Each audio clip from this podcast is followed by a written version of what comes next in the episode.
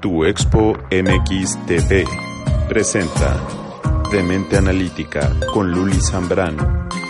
Puedes ver este programa en vivo todos los días jueves a las 9 de la noche a través de nuestra fanpage de Facebook, tuexpo.mx. Te esperamos.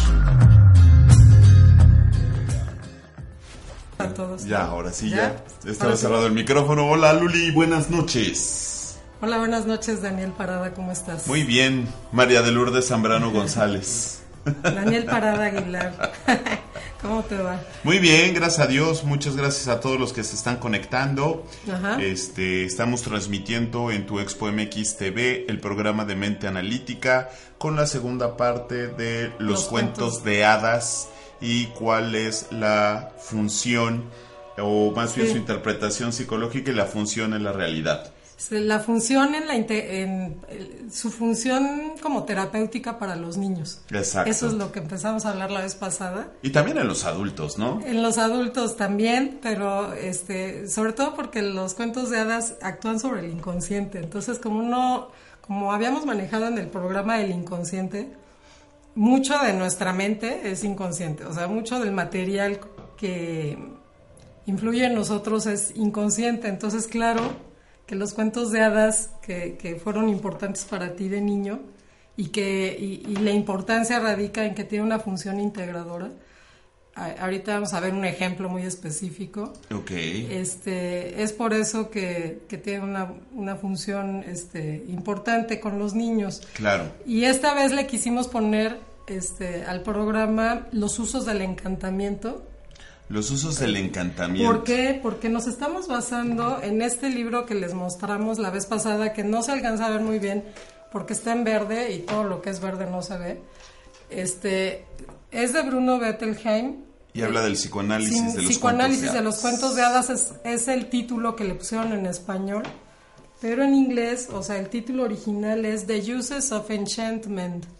Enchantment. Los usos del encantamiento. Los usos del encantamiento. Entonces, por eso, este, así le quisimos poner ahora. Excelente. Este, y me quiero, me quiero ir directamente a un cuento que es el cuento, al parecer, más, uno de los cuentos más, más, más viejitos Ok.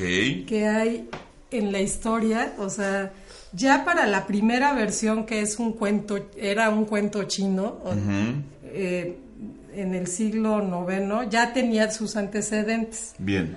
Se- eh, no, eh, me refiero al cuento de la Cenicienta. Vamos a hablar de la Cenicienta y todo lo que tiene que ver con la rivalidad fraterna que habíamos comentado la vez pasada, que ese es el tema. Cada, cada, este, cada cuento tiene un tema central. El tema central de la Cenicienta es la rivalidad fraterna y por qué ha sido eh, producto, o sea, por qué ha sido objeto más que producto, objeto de, pues como no de investigación, pero sí como de, eh, pues como de reflexión desde hace muchísimos años, muchos, muchos años, desde los egipcios. Claro.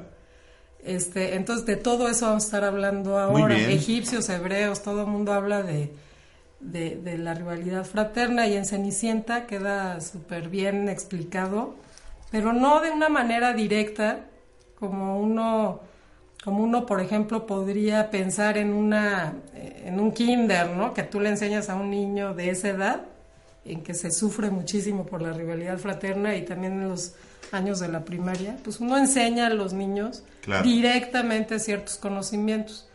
Pero lo padre de los cuentos de hadas es que no te están diciendo nada directamente, están mandando mensajes al inconsciente que te vienen muy bien como niño, por varias razones que vamos a hablar el día de hoy. Excelente. ¿Cómo ves? Muy bien, ¿Tienes pues antes que nada, algún- sí, pues antes que nada, sí, recordarles que este pues están en el programa de Mente Analítica con Luli Zambrano, porque nos vamos directamente al tema olvidándonos que ya nos escuchan en podcast y, hay- y tenemos que dar una presentación de lo que viene siendo el programa. Ajá. Y pues bueno, es Luli Zambrano. Y este, y pues recordarles que este programa a partir del día de mañana ya lo pueden encontrar en Spotify y en iTunes, en Apple Podcast y en YouTube, en Tu Expo MX TV. Ya también todos los programas se suben de manera inmediata. Muy Entonces bien, ya padre. estamos en todas las plataformas habidas y por haber. Y pues muchas gracias a los que nos están acompañando. El tema está padre, ¿no? De los cuentos de Sí. La, vez pasada estuvo padrísimo. ¿Te Saludos, gustó? saludos Chávez Sánchez también. Buenas noches y a todos los que nos están saludando. Sí, saludos, Luz, gracias por vernos. Así es.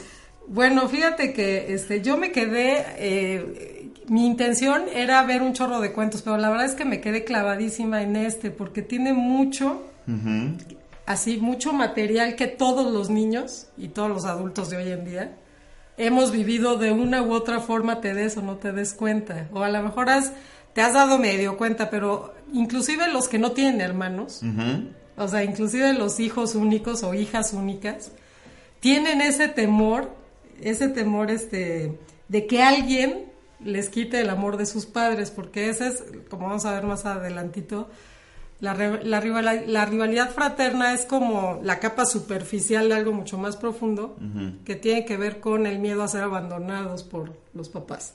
Es miedo al abandono. Sí, es un miedo al abandono, es un, es un miedo a ser rechazado o a ser señalado por los papás y los hermanos son como son, son como este la oportunidad, o sea, son como lo que tiene cualquier niño a su disposición enfrente que, que le puede refrescar ese miedo.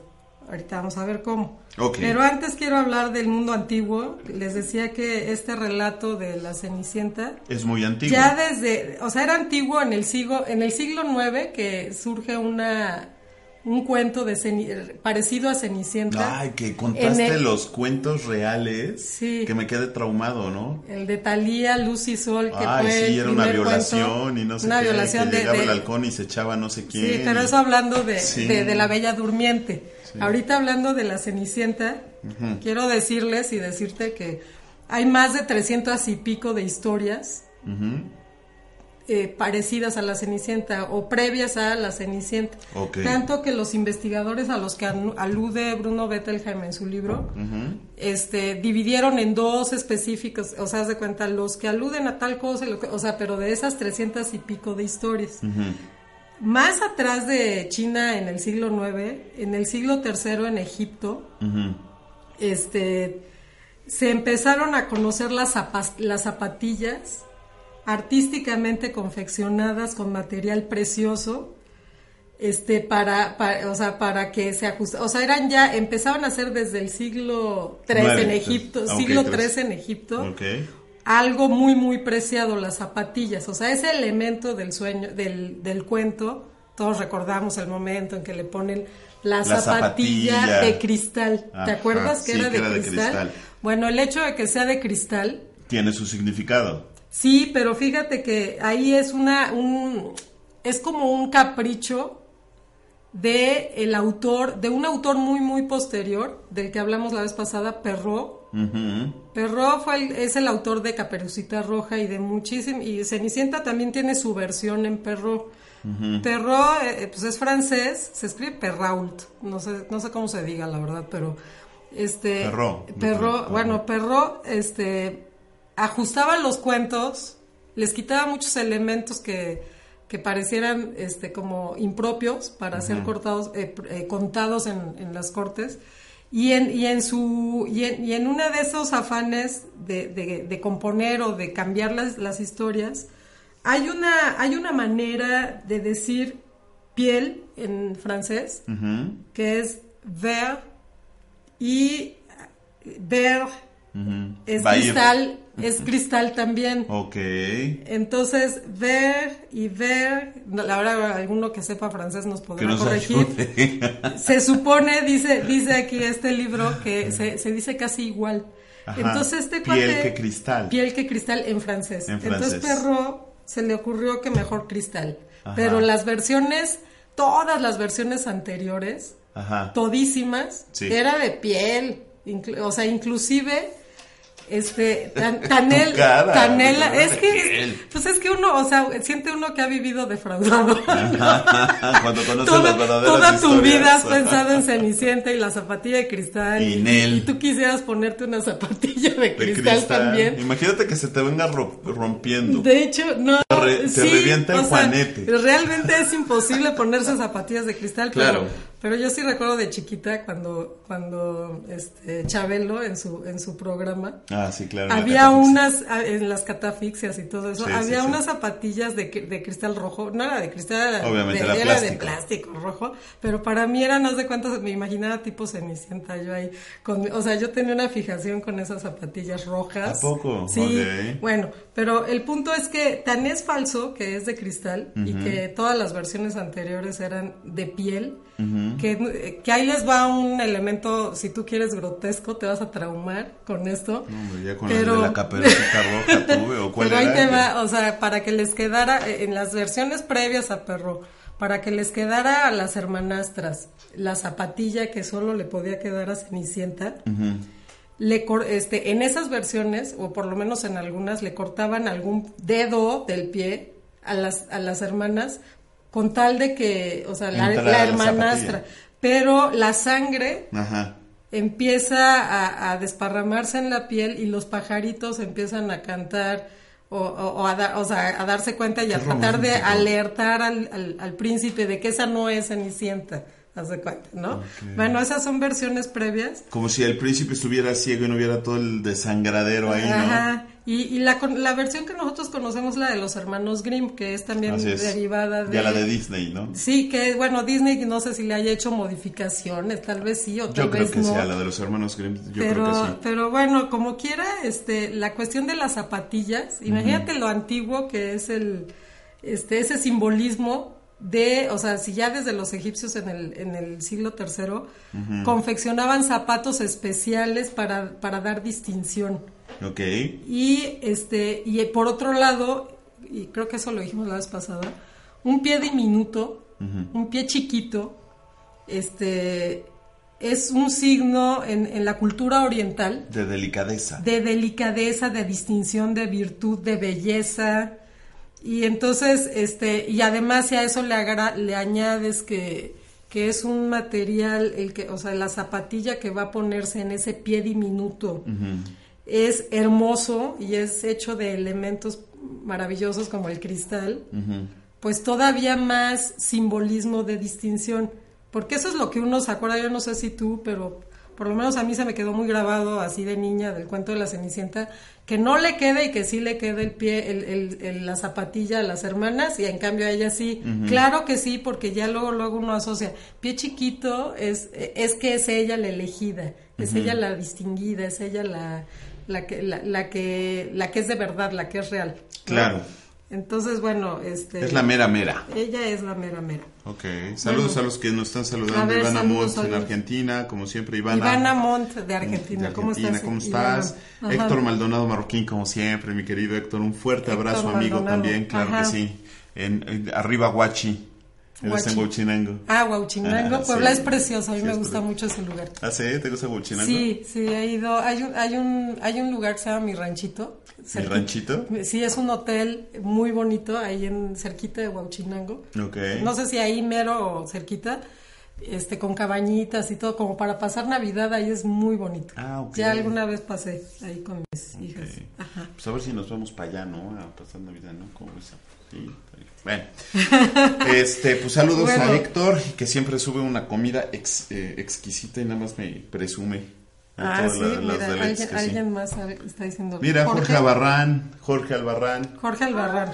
Saludos Saluda. a mi querido, saludos Daniel, igualmente Jorge, un fuerte abrazo. Aquí está también Yami, también te mando saludos.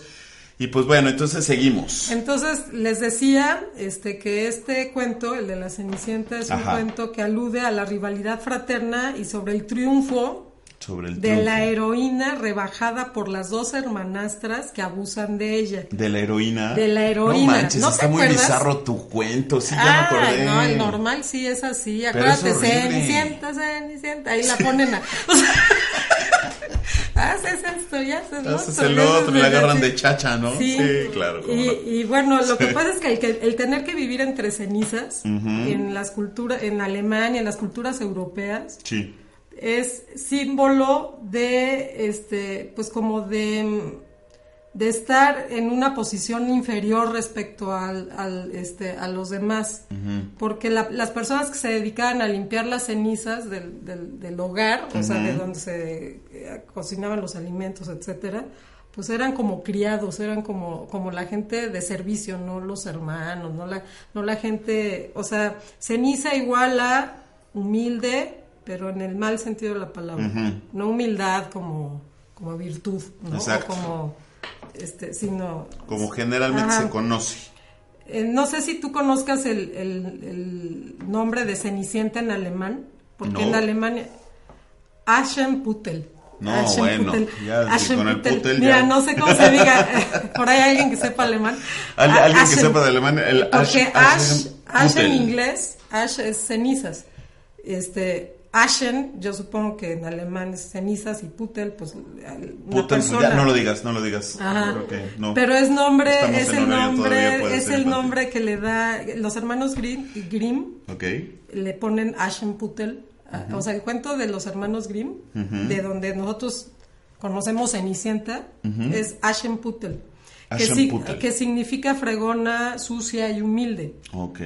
O el que cuida las cenizas del fogón donde se cocinan los alimentos. Sí, sí, sí. luego, luego haremos alguna alusión a este fogón desde otro ángulo. Desde otra perspectiva.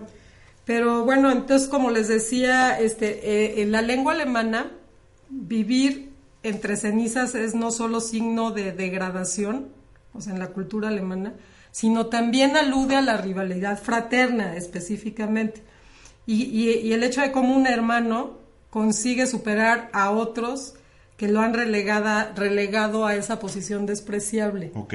Ajá. A ver, te voy a poner ejemplos. Tú sabes que Martín Lutero, que es este, eh, bueno, Martín Lutero en alguna época, en algún siglo, que no me lo sé muy bien, qué mal, pero no me lo sé, pues él, él es el que este, está así como que se ofende muchísimo de que la iglesia... Sí, claro, y es la quema del, de, de, la Biblia y todo ese rollo. Cuando hace sus... porque no, la deja, no lo dejan casarse con, con la prima, ¿no?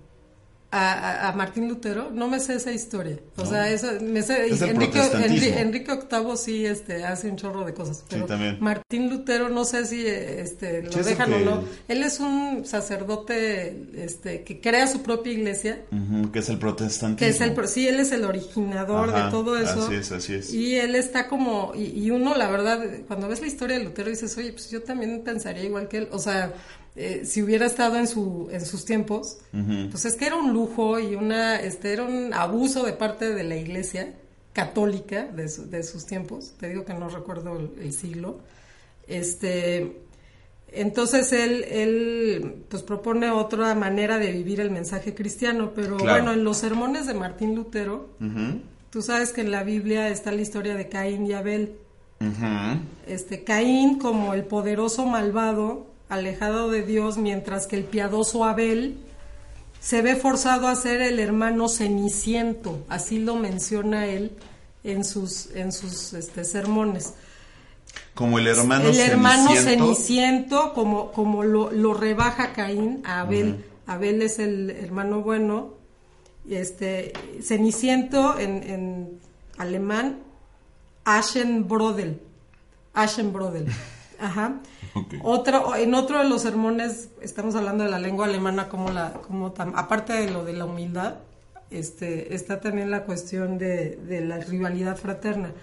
Tú sabes que existe la historia de Saúl que, que fue obligado a ocupar el puesto de su hermano Ceniciento Jacob.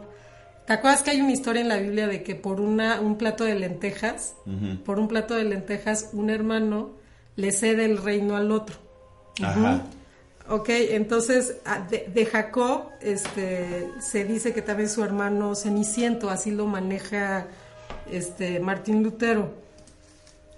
Y bueno, a final de cuentas, este, entonces estamos llegando al punto en el que cenizas, humildad y vivir también, o sea, alude a dos cosas, a humildad y a rivalidad fraterna, ya desde hace mucho. Ajá.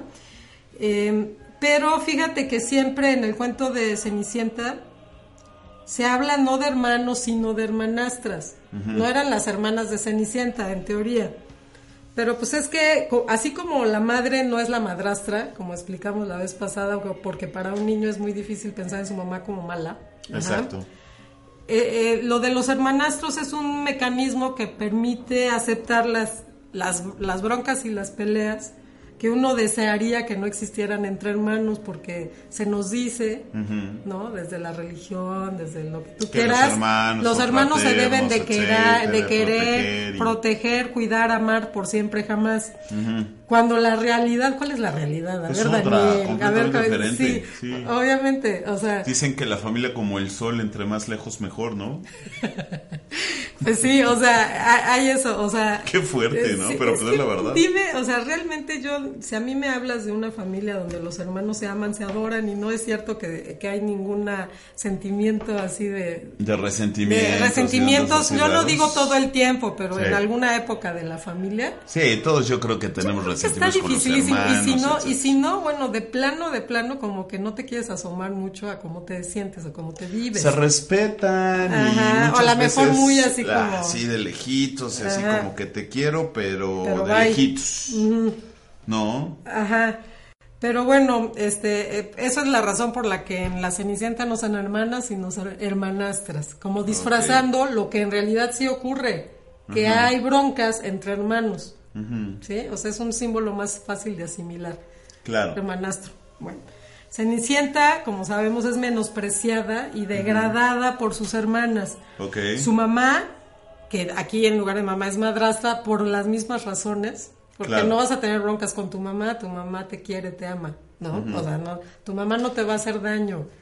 Tu mamá no va a tener preferencia por tus hermanas. Claro. Tu mamá no va a permitir que se sacrifiquen tus intereses para que tus hermanas o hermanos estén mejor.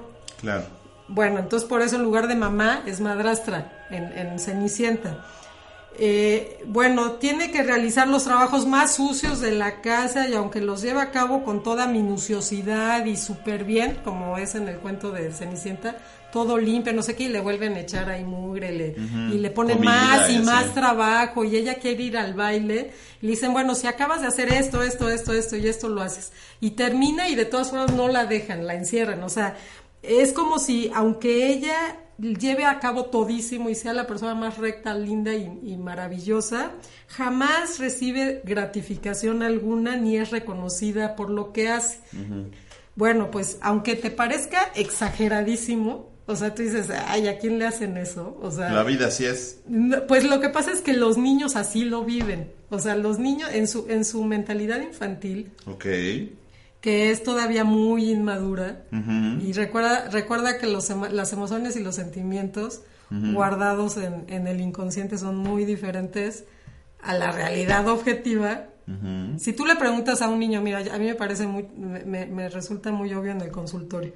O sea, lo que, lo que tú, lo que un niño te cuenta en el consultorio, de cómo se vive en relación a sus hermanos, en, en relación a sus padres, etcétera, parece un drama, o sea, parece un drama. Y luego tú le preguntas a la mamá o al papá o a los hermanos y nada que ver, o sea, no es cierto. O sea, entonces a, eso No es es a tan lo que exagerado voy. No, pero es que el mundo interior del niño y el inconsciente, o sea, la rivalidad es de esas proporciones. Claro. El niño así se vive. El Claro. niño se vive desprotegido por la mamá Abandonado. o por el abandonado, que no es justo. Además, en- hay muchos enojos por eso. No es justo que por el hermano tal cosa, tal otra y tal otra, y en cambio a mí, Sí. O el clásico que es mucho de los niños, el que a mí nunca. exacto. ¿No? sí. O yo siempre. En cambio a mi hermano, En cambio, mi hermano siempre. todo le y a mí nunca. Sí. Sí, sí, o sea, y clásico. además este es, es muy clásico que el niño, todo mundo en la vida, a ver, por favor, televidentes o, de- o- o, este, Sí. no televidentes, no sé cómo se le llama. Eso. también de los que nos oyen. los, radioescuchas, lo que sea, este, a, a todos nos ha sucedido eh, que en algún momento de nuestra vida nos hemos sentido excluidos por A, B o C razón de los hermanos. Así nos sentimos. No, no estoy diciendo te excluyeron, son unos desgraciados. No, o sea, yo solo te Nos estoy diciendo sentimos excluidos. todo, ajá, ¿a ti te ha pasado No es eso? que haya sido, sí. no claro. necesariamente que, o sea, haya o no haya sido. Sí, y ya grande. Claro. Sí, ya Sí, está grande. Por eso te digo que los cuentos de hadas son buenísimos para todas las edades. uno O sea que llorando ahí, ¿no? desgraciados, los desgraciados que nos fregaron la vida es perro y todos ellos, ¿no? no, no, más bien te ayudaron. Ahorita te voy a decir por qué, pero ¿a poco no a todo el mundo nos ha pasado? Nos ha pasado. No sé Sí. si quieras comentar algo. Nada más saludos, Jorge rato. Albarrán dice saludos a todos y está padre el cuento, ja ja ja ja ja ja ja ja ja, ja, qué recuerdos. Ajá. Dominis Padilla, Padilla, saludos de León, Guanajuato, que ya viene la feria en León. Ah, sí, la feria de- ahorita viene la feria en León, Guanajuato, en enero. Ajá. En enero ¿Y ya de es qué es feria. así como de pieles o de qué? Hay muchas cosas en la Feria de León. Yo tiene tiempo que no voy, ya tiene muchos años, pero sí es padrísima la Feria de León. Creo que va a estar del 6 de enero o algo así en adelante. Ajá. Así ah, es, allá en ok. León, Guanajuato. Bueno, Ah, pues, saludos a León, Guanajuato. Para allá vamos a ir en el mes de marzo. Voy a Sí, estar porque- en León. ah, sí, que con el colegio, ¿qué?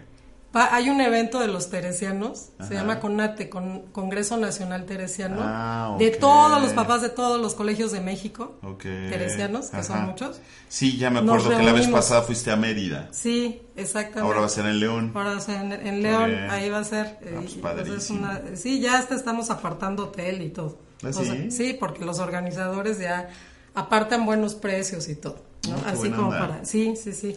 Bueno, pues entonces fíjate, va a estar Luli allá por León, Guanajuato. Ajá, por allá estaré. un- Domins Padilla. Exacto, un fin de semana de marzo. Muy bien. Pero bueno, entonces, este, haz de cuenta que así como recopilando, este, ningún otro cuento expresa también cómo se sienten los niños.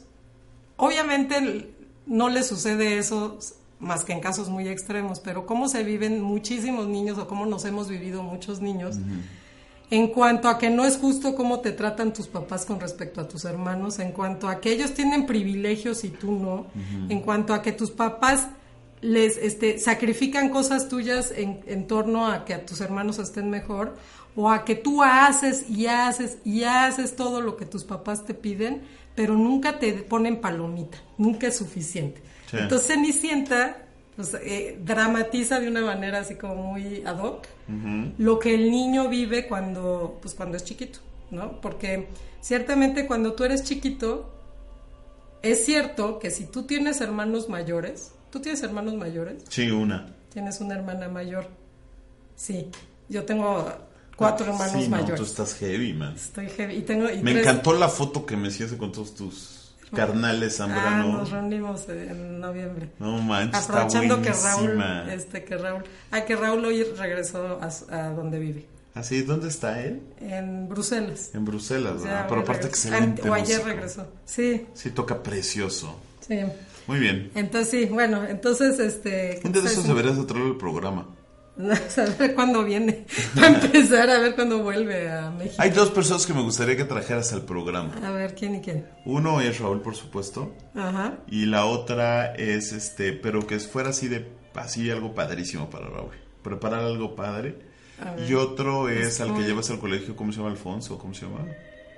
Pero que. Ah, Alfonso. Sí, ese estaría padre. Ándale, hay que. Hay que para, para hacer un programa con respecto a las adicciones. Sí, ¿a poco no es buenísimo. increíble? Pues sí, lo puedo invitar. Sí, estaría padre. Claro y hacemos sí. un programa con Alfonso, ¿a poco Sí, estaría muy bien. Él, él es muy, muy entretenido en su, Sí, me ma- gustó en su mucho cómo modo. habla.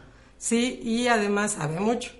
Sí, exacto. Y sabe mucho de psicoanálisis, porque él es psicoanalista. ¿Ah, sí? Sí, él, es, él tiene maestría y doctorado Ajá. en psicoanálisis por la Sociedad Mexicana del Psicoanálisis. Y este y su tema de doctorado fue algo de adicciones, el yo y el, el mundo adicto o algo así. Bueno, el punto es que, este, bueno, saludos a Alfonso, no, no sé si nos esté viendo, yo creo que no, pero le puedo compartir el programa para que- Compárteselo para y a que, ver si para viene. que lo invitemos a través de este programa. Así es. Bueno, Bueno. regresamos a la Soniciento. Ajá, re- regresando a esto, entonces esta les decía que es una descripción muy pues muy real de cómo se vive un niño. No porque lo traten mal, sino porque muchas veces tú cuando tienes hermanos mayores, en eso estábamos, este ciertamente cuando eres niño te vives muy superado por tus hermanos en muchas cosas. Ok.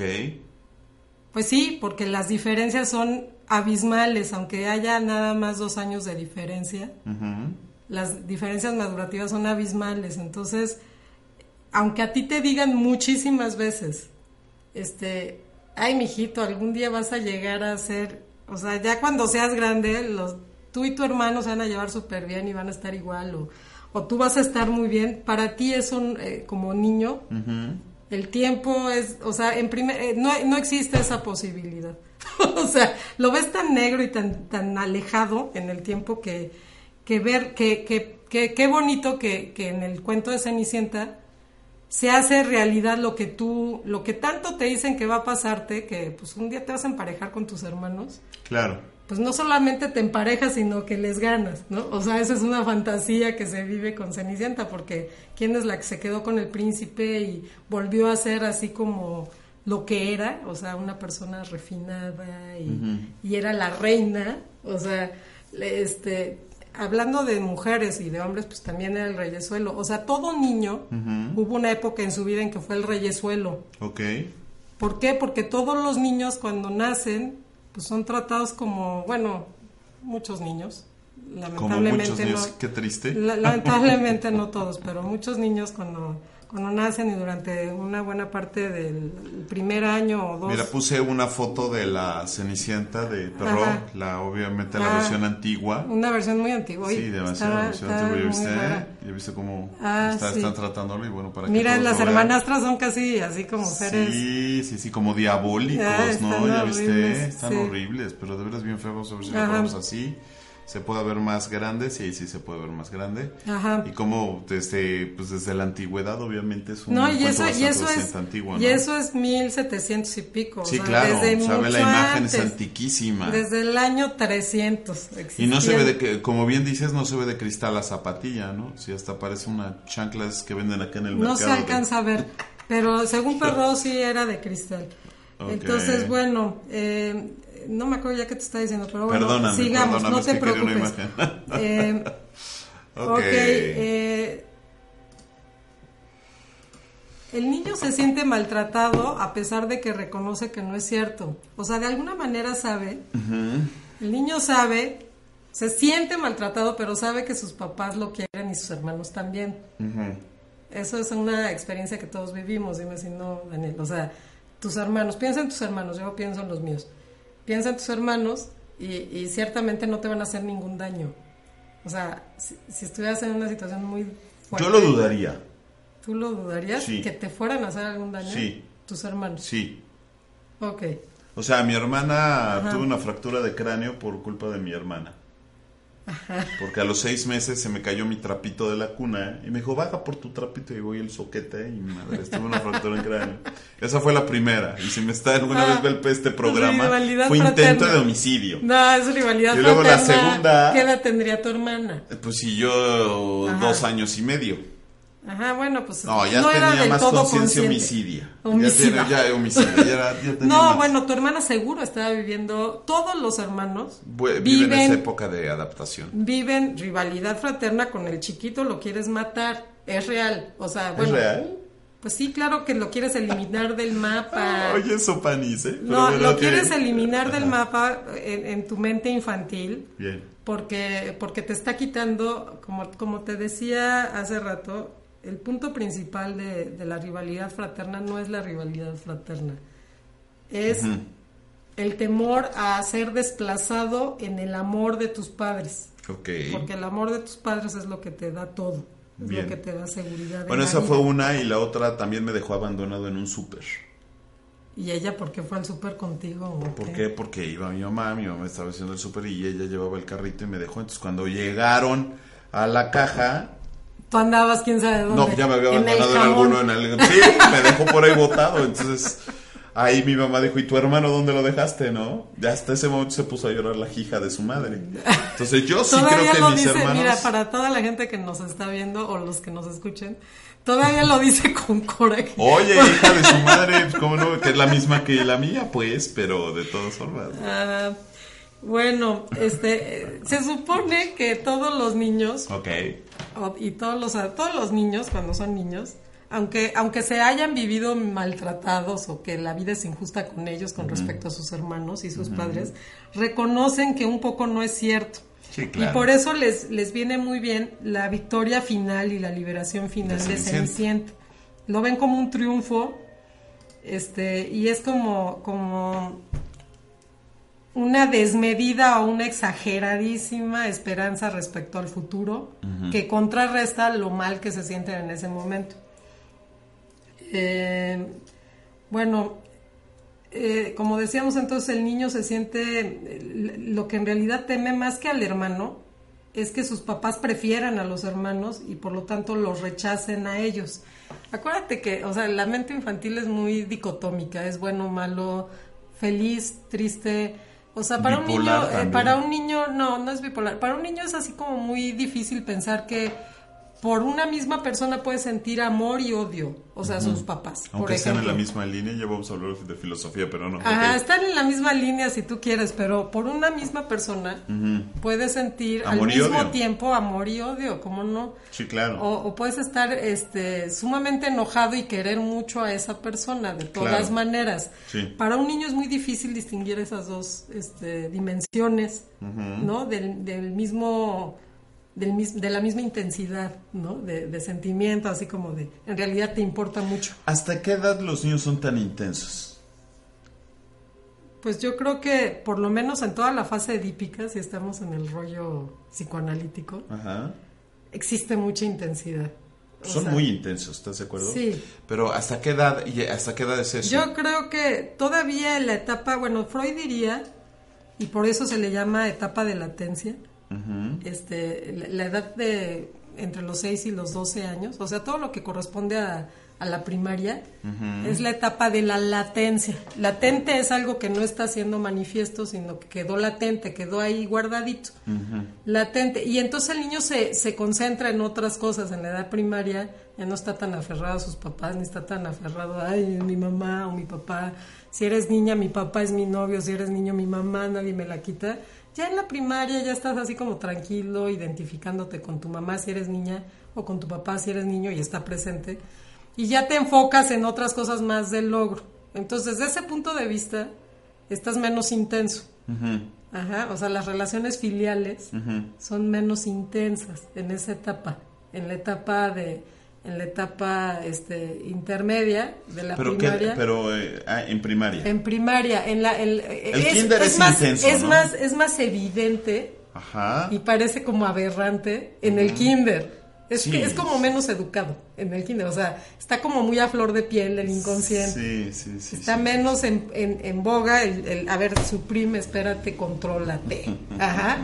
No has aprendido todavía eso. Pero eso no quiere decir que el mundo infantil de la primaria no esté en efervescencia a nivel inconsciente. O sea, a nivel inconsciente ahí está. Entonces, este, para un niño de edad primaria o de edad kinder, resulta muy difícil en su mundo muy subjetivo pensar que algún día pueda igualar a sus hermanos grandes, ¿no? O a sus hermanos chicos en atención, ¿no? Eh, eh, o sea, sus fantasías de grandeza, de que algún día voy a ser el rey, el elegido, hay un chorro de cuentos infantiles que hablan de eso, o sea, de, tres hermanos. Sí has escuchado, ¿no? El, cuento de los tres hermanos. ¿Que son los tres cochinitos? Eh, no, otro. Hay muchos cuentos infantiles. Hay uno de, hay muchos de tres hermanos y, y, casi siempre el menor logra las cosas que los otros dos no lograron al que parecía más difícil que se le solucionaran todos los obstáculos, es al que se el que el que sí da con lo que tenía que hacer y el rey lo, o sea, el rey que es el papá, lo recompensa con algo muy bueno y entonces así supera. Lo, e, es, eso es como un reflejo en los cuentos de hadas de lo que cualquier niño quisiera pensar que va a suceder o sea, a nivel inconsciente quieres pensar que un día ciertamente vas a, vas a superarlo todo, porque te sientes tan afregado y tan amolado cuando eres niño, tan impotente. Este, hay tanta distancia entre lo que el mundo adulto logra y lo que tú puedes lograr como niño. Que una fantasía. en el niño. Sí, pero por eso el cuento de hadas que es una fantasía de grandeza, así el niño, o sea, el niño que finalmente logra todo, así como la cenicienta se casa con el príncipe este, es, es como un alivio a esa frustración que se está viviendo por mucho tiempo. Y yo creo que por muchísimos años. caricaturas y todo, ¿no? Así es. Eh, hay una historia bíblica también que alude a esto. ¿Te acuerdas de la historia de las doce tribus de Israel? José es una de las tribus, el soñador. Sí, él era, él era el, el preferido del papá. Él no era fregado por la mamá como la madrastra, él era el preferido y por eso se sentía excluido, pero un día llegó a ser muy grande. Claro. En esa, en esa obra. En esa mitología, no sé qué, o sea, bueno, esa historia de los judíos, también se repite una situación así. Em, ahora quiero pasar a otro punto que, que aquí ya es la neta del planeta. O sea, antes habíamos estado hablando de que pobres niños, todos nos sentimos de alguna manera mal cuando somos, nos sentimos injustamente tratados, nos, nos sentimos eh, segregados por nuestros hermanos, ignorados por nuestros padres. Bueno, ahora, viene algo que de ¿por qué nos sentimos así? Bueno, es que todo niño tiene su porqué. En algún momento de su vida cree que debido a sus secretos o quizás a sus acciones clandestinas, porque ninguno somos angelitos, todos tenemos ideas, así como, o sea, todos tenemos, nadie somos entes como la Cenicienta que parece que es un ente puro y fino y bueno y sin ningún mal pensamiento. Todos somos, este, pues todos tenemos mucho material reprimido de deseos, de, ajá, sí, o sea, de, deseos que nos generan muchísima culpa. Entonces, eh, cuando un niño se siente así, la culpa lo hace sentirse, sentir como merecedor de castigos o de humillaciones tipo vivir entre cenizas. Ok. Sí, es una manera así como, es una manera de, de compensar o de, o de, bueno, este es el castigo a mi culpa enorme de querer eliminar a mis hermanos este, que mi mamá solo me quiera a mí, quitar a mi papá que me está fregando, o así, ¿sí me explicó? o sea, todas las, todas las cosas que no accedes a la, no acceden a la conciencia porque serían muy amenazantes. Demasiado. todos los niños tienen eso, medio, todavía no tan domesticado. Entonces, este, eh, todos los niños es fácil que se sientan medio culpables. ¿Ah, sí? Sí, y entonces que se sientan como merecedores de ser humillados, castigados, vivir entre Qué cenizas. no manches. Eso dice Bruno Bettelham y no lo dudo. O sea, no lo dudo. Muchos niños que he visto en el consultorio cargan con culpas que son innecesarias. O sea, no, no vienen al caso, pero... Pero son normales. Ajá. Y sí, eh, y entonces como ellos no comparten eso con nadie, porque pues es, o sea, eh, viven, lo sepan o no, se viven como sucios y creen que son los únicos en la vida. entonces odia y teme a todos, o sea, hermanos que ven libres de maldad.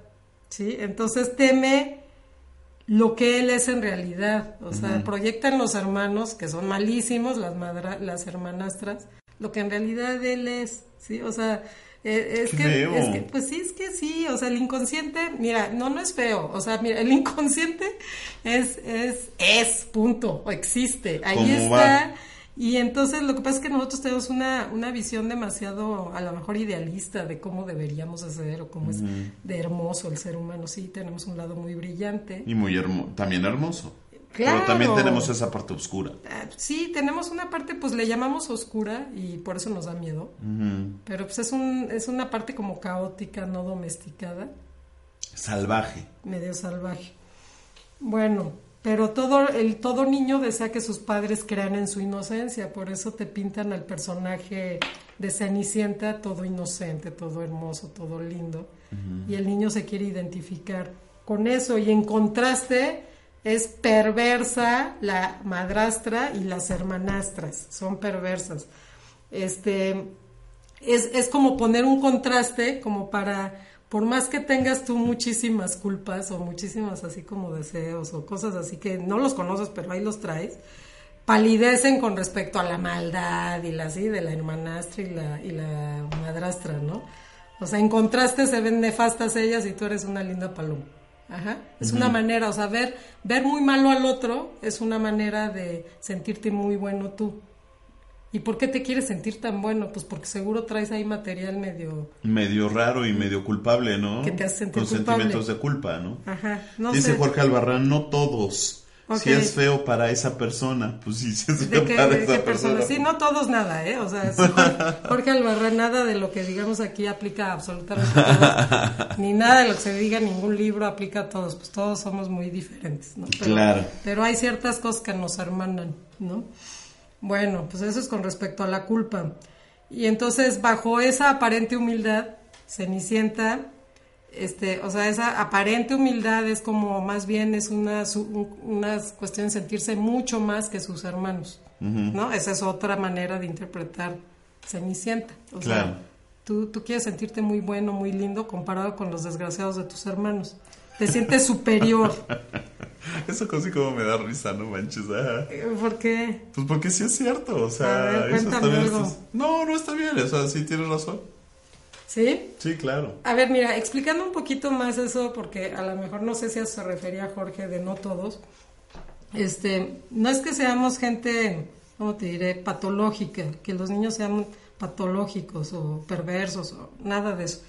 Lo que pasa es que el niño vive al inicio, lo que en otras teorías se llama de otra manera, en la teoría psicoanalítica, se dice que el niño vive en un narcisismo primario cuando es cobijado por sus padres.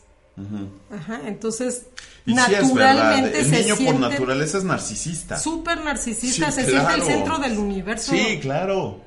y todos piensan que en él, ¿no? Y todo tiene que girar en torno a él. Bueno, conforme va creciendo, Hay, hay niños que luego hasta me caen gordos. pues sí, porque no los educan.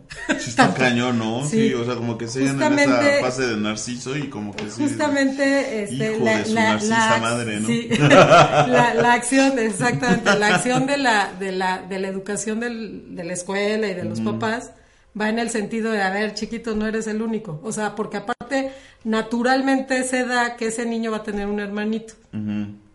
O que entra, si ya tiene hermanos grandes o aunque sea el único hijo, pues va a entrar en contacto con otros seres igualitos que él, niños, que igualito piensan Igual que de son... narcisos. Igualito piensan que son lo único en la vida. La última de coca del estadio, ¿no? Ajá, entonces, pues eh, en, en la socialización te lleva justamente a darte, a, a- a saber que existen otros que también tienen necesidades igual que tú.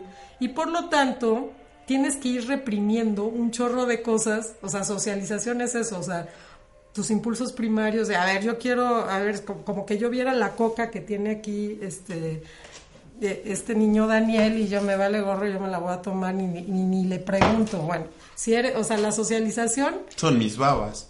ajá, sí, pero es su coca.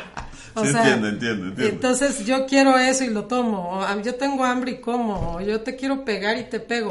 Nada Sí, de, o sea, eh, todo eso, o sea, la, la escuela, la familia como vehículos de socialización. Entiendo. te- a, a ver, espérate, todos esos impulsos primarios es el Bájale desarrollo del rollo. yo, es el desarrollo del yo. Bueno, entonces, justamente vivir, vivir de acuerdo, a, o sea, como reprimiendo todo lo que en realidad sí quisieras hacer, las exigencias impuestas por la sociedad, especialmente por los papás, pues sí genera mucho enojo, Claro. mucha frustración. Muchos niños de edad escolar están enojados con sus papás, a lo mejor con uno de ellos más, el que pone límites. Entonces, por eso tiene, guarda sentimientos hostiles con ellos, pero no se permite verlos porque es muy amenazante, como ya he dicho en muchas ocasiones, es muy amenazante pelearte con tus padres para un niño, pelearte conscientemente con tus padres, porque ellos de ellos dependes. Ajá, o sea, tu seguridad emocional ¿Y qué pasa cuando sí lo haces? No ¿Es normal que un niño sí se pelee con sus papás de manera consciente o no? Fíjate que yo más bien veo niños maltratados por sus papás, por X o Y circunstancias que no somos quienes para andar juzgando, Claro. Y los niños son leales a sus papás, aunque les peguen, aunque los maltraten, aunque, aunque sean súper inmaduros los papás. Los niños suelen ser bastante Fíjate que me pasó apenas. leales. O sea, ¿por qué? Porque son de los que dependen. Su vida depende de ellos, a final de cuentas. O sea, Sí, sí. sobrevivir depende de ellos. Yo Entonces, creo que no hay por cosa que puedas ver que, que maltraten a un niño, ¿no? pues sí, porque no hay, no, no hay manera de que se defienda. Sí, no, no. Me tocó apenas ver uno en la 25 Poniente. Este digo, los que no están, viven acá en Puebla, los que nos ven fuera de Puebla, bueno, pues es una calle. y sí, vi cómo, cómo de veras jaloneaban el niño, pero un niño chiquito como de dos años. Y el estúpido porque estaban cruzando la calle. La 25. Este, no, la 18, Ah. la 16, una de esas callecitas estaba cruzando la 16 y la 25 poniente. Y este, y sí, o sea, al jalarlo, pues obviamente se le caen todos los juguetes en medio de la calle. Ah, ajá. Pero fue por estupidez del adulto, Sí, o ¿estás de sea, acuerdo? sí, el niño no ocasionó ese accidente. Entonces, obviamente, el niño se va hacia Trata los de juguetes. agarrar sus pues, juguetes, obviamente. son suyos. No, Ajá. le di una jaleonada. No aguanté y sí le grité. Ah, sí. Ay, sí, no, ¿Qué le es que no es por cosa. Le digo, no, no, no, gracias a Dios no venía yo manejando. Venía manejando Yamina. Si no te paras y... No, yo creo que sí me paro. Oye, es que dos añitos, de veras, o sea, dice, le vas a zafar hasta el brazo, este infeliz, ¿no? Ajá. Pero sí tienes razón, o sea, la lealtad del niño, eso no, no, no importa en ese momento, ¿no? No, no, lo- Pero no queda guardado en alguna parte. Claro que sí, o sea, obviamente queda guardado, pero, pero de todas maneras, mientras eres indefenso, Pues no puedes hacer nada, ¿no? más te vale, de todas formas, querer a la persona de la que depende que vivas. Ah, entiendo. Sí. Y la justificas. Pues sí. Pero ese, esa justificación de adulto continúa. Yo creo que puede. Sí, sí, Pues ¿verdad? depende Yo de cuánto te hayas trabajado, Ajá. ¿no? Porque bueno, claro que sí va dejando huellas, marcas Y muy fuerte, yo creo. fuertes, pero la lealtad pues, es, es también muy fuerte. Entonces, bueno, depende, depende de por dónde vaya, te haya llevado la vida. Y si entre más, yo aquí estoy muy de acuerdo con Freud y con todos los que opinan que entre más consciente, más integres el inconsciente, o sea, todo ese material guardadito, que mejor guardas, cuánto te lastimaron, este lo guardas para que este de todas maneras si- entre más integres lo inconsciente al consciente o sea entre más te des cuenta eres una persona mucho más completa.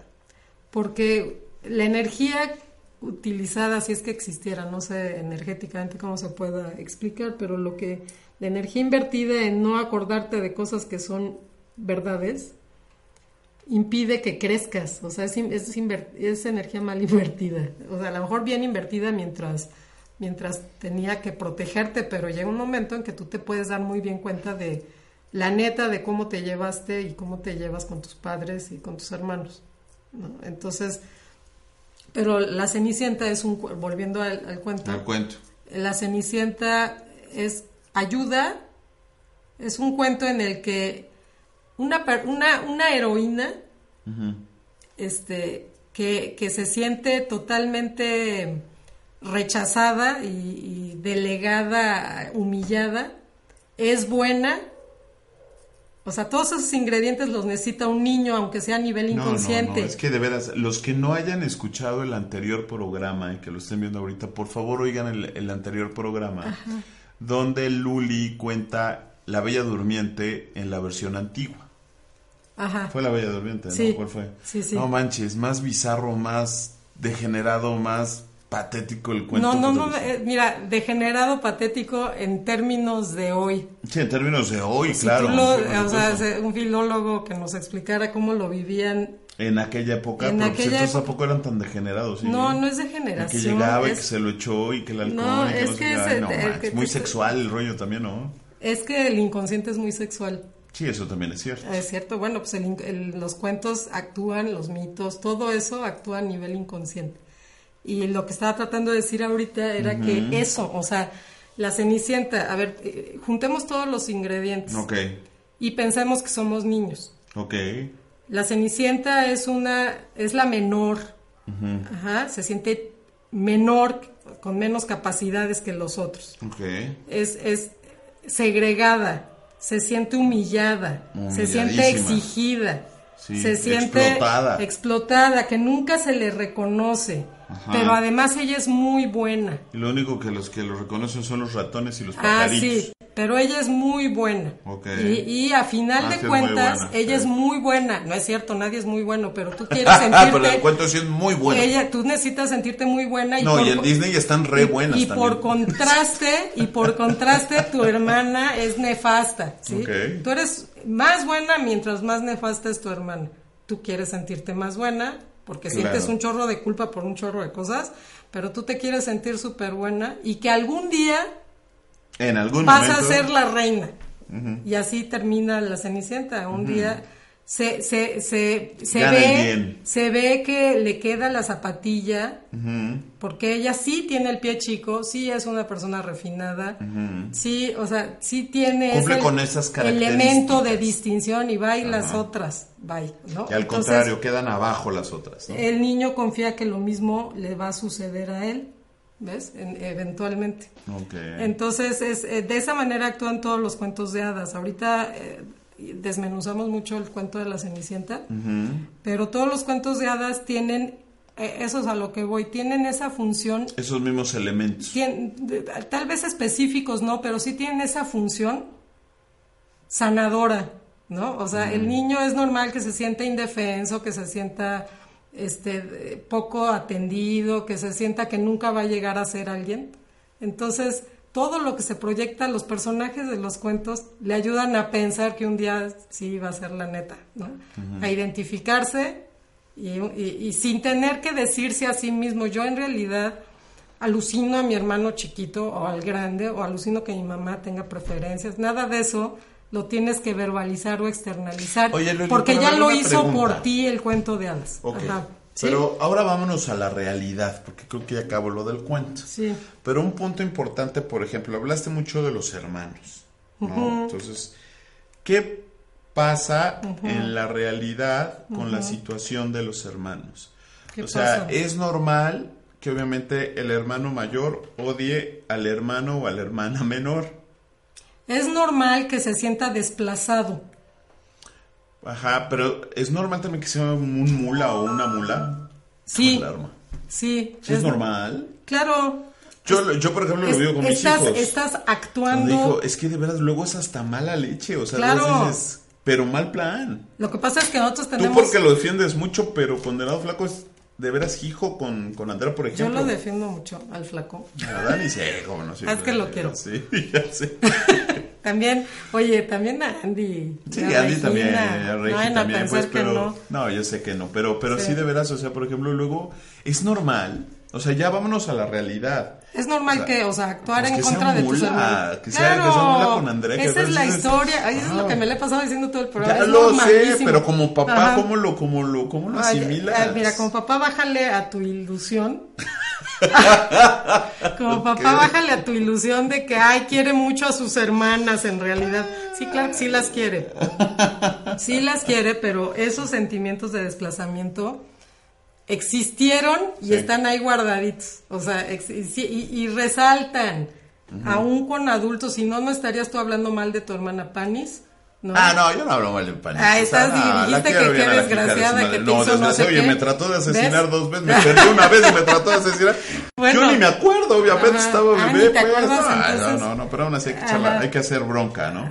Oye, Jorge nos pide que mencionemos cada cuánto y hora para verlos y seguir el programa. ¿Cada cuánto qué? El, el programa cada Ah, es jueves, cada mi querido Jorge. Ajá. Los lunes se habla de finanzas personales, los martes de numerología con Telly Cunningham, los miércoles con Zona, Zona Segura, Segura. con Gustavo Arteaga, los jueves está Luli Zambrano con Demente Analítica y los viernes ya veremos qué hacemos los viernes. Estoy Ajá, pensando nada qué más que, este, Jorge, eh, el próximo jueves no vamos a estar aquí. Así es. ¿Por qué? Porque este, yo trabajo en un colegio que es uno, uno de nuestros Patrocinadores, patrocinadores del Colegio Teresiano América de Puebla.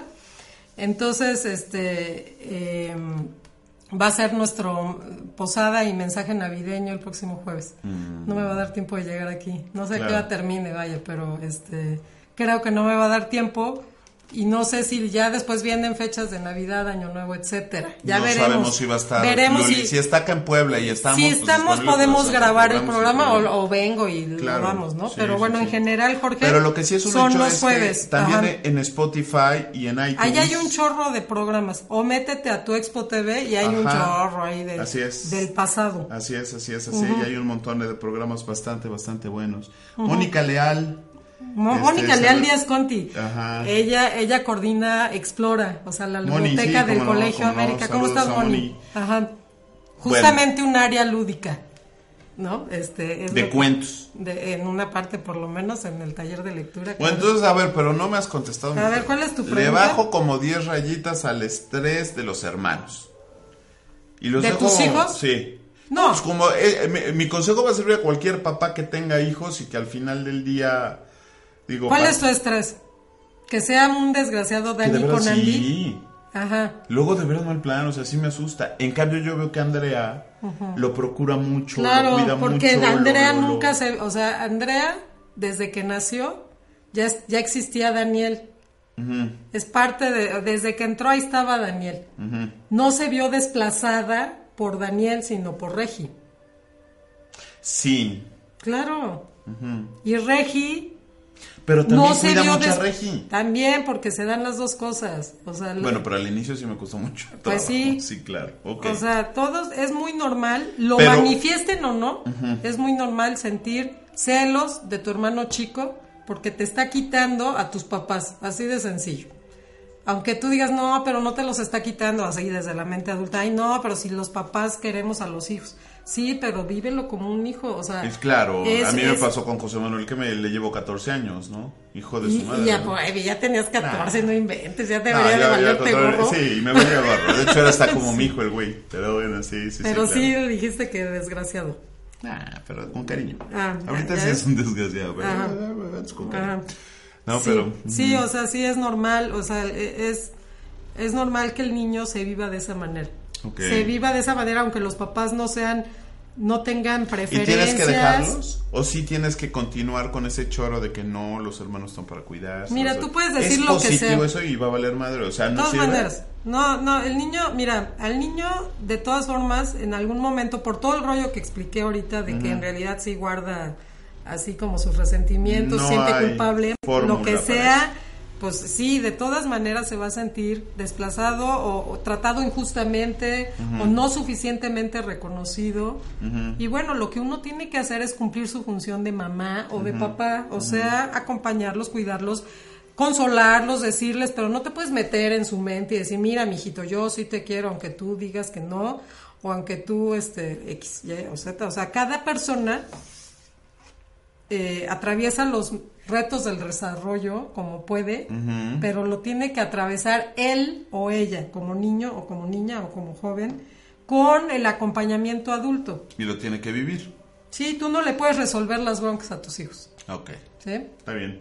Oye, pues ya Bueno, se nos fue vámonos. rapidísimo la hora. Sí. Como siempre, nuestros patrocinadores Fully Fresh en Lomas de Angelópolis, en Plaza, eh, ¿cómo se llama? Sonata Market. Ajá. Se me fue. Son Nata Market. Colegio Eh, Teresiano América de Puebla, como ajá. bien decía Luli, en. Huexotitla Así y es. y sucursal Aras, del Bosque. que también está muy bonito. Está increíble allá. Y pues bueno, y tenemos también el IPECIT. Que-. Bueno, todo lo que es tu expo, IPECIT. todo lo que es tu expo educación, en tu expo educación ahí van a encontrar una amplia gama de lo que es educación, valiendo la Ok. redundancia, y de los colegios obviamente que participan dentro de tu expo, que está el Colegio Teresiano, por supuesto, ese es- fue el primero. Está el Colegio IPECIT y ahora así es, así es, así es. Y ahora pues El ya está también lo que es este el Colegio eh, Nuevo México, Campus Puebla, Ah. en Lomas de Angelópolis también. Sí, sí. Ya está el Colegio Nuevo México y Ajá. también está este, bueno, de hecho la UMAD ya ya también está Ah, ya- ya, pero no han mandado nada, ¿verdad? Todavía. Bueno, tal vez la UMAT se. Pero se- bueno, ya se está. Y este y pues bueno, se siguen au- aumentando varios colegios y todo ese rollo que pueden encontrar en www.tuexpo.mx en la parte de educación. Muy bien. ¿Sale? Ok. Pues vámonos, Luli, Bueno. ¿no? Porque ya, ya, ya es bien tarde. Nippon Kempo, también artes marciales. ¿eh? Se me Ajá, también el es otra- otra- Pero por supuesto que también. otro este, patrocinador del así es, ámbito artes marciales educativo. mixtas. ¿No? Sí. ¿Algo más que quieras decir? A lo mejor es tu último programa del año. Tal vez. Entonces te En quiero caso- desear lo mejor. Si es que ya no nos vemos. Si ya no nos vemos, les deseamos, les deseo que sea este un fin de año padre. Que, que un, una- un pequeño detalle que, que me gustaría ya que tocaste el tema de año nuevo, de, de, bueno, fin de año. A veces este, los fines de año, sea Navidad, sea el, el último día del año, sobre todo Navidad, este, en, en el mundo adulto suele vivirse de una manera agridulce. O sea, no, no siempre se vive de una manera festiva porque suele ser una época en que uno recuerda este, pues a los que ya no están. O te acuerdas de, cuando eras bien feliz, cuando eras niño o cuando las cosas eran diferentes.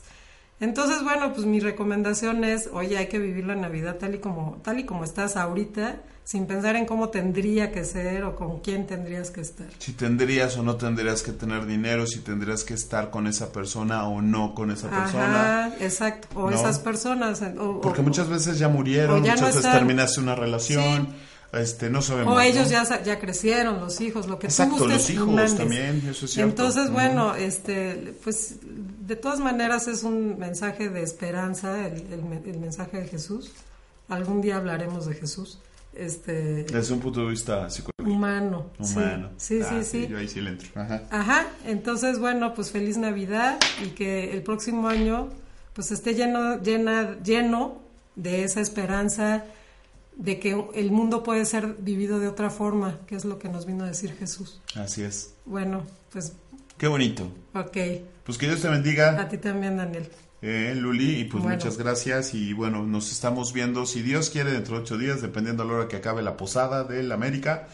Y si no, pues ya. Lo dudo. este, yo sí, también ahora sí que dudo. como Sí, dentro de dice- ocho días sí lo dudo como mucho. diría José José, pero lo dudo. No, ya estaba a cantar acá de fin de año. ¿no? No, bien, o sea, ok. lo dudo, el próximo jueves lo dudo. No se olviden de Ajá. escucharnos a través A del podcast, por favor, Eso- eso Spotify sería o el otro, opción. por favor. Ajá. ¿Sale? Sale pues, bueno, pues buenas noches. Cuídense mucho y que estén muy bien. Hasta Ahí nos luego. vemos y hasta la próxima. Adiós.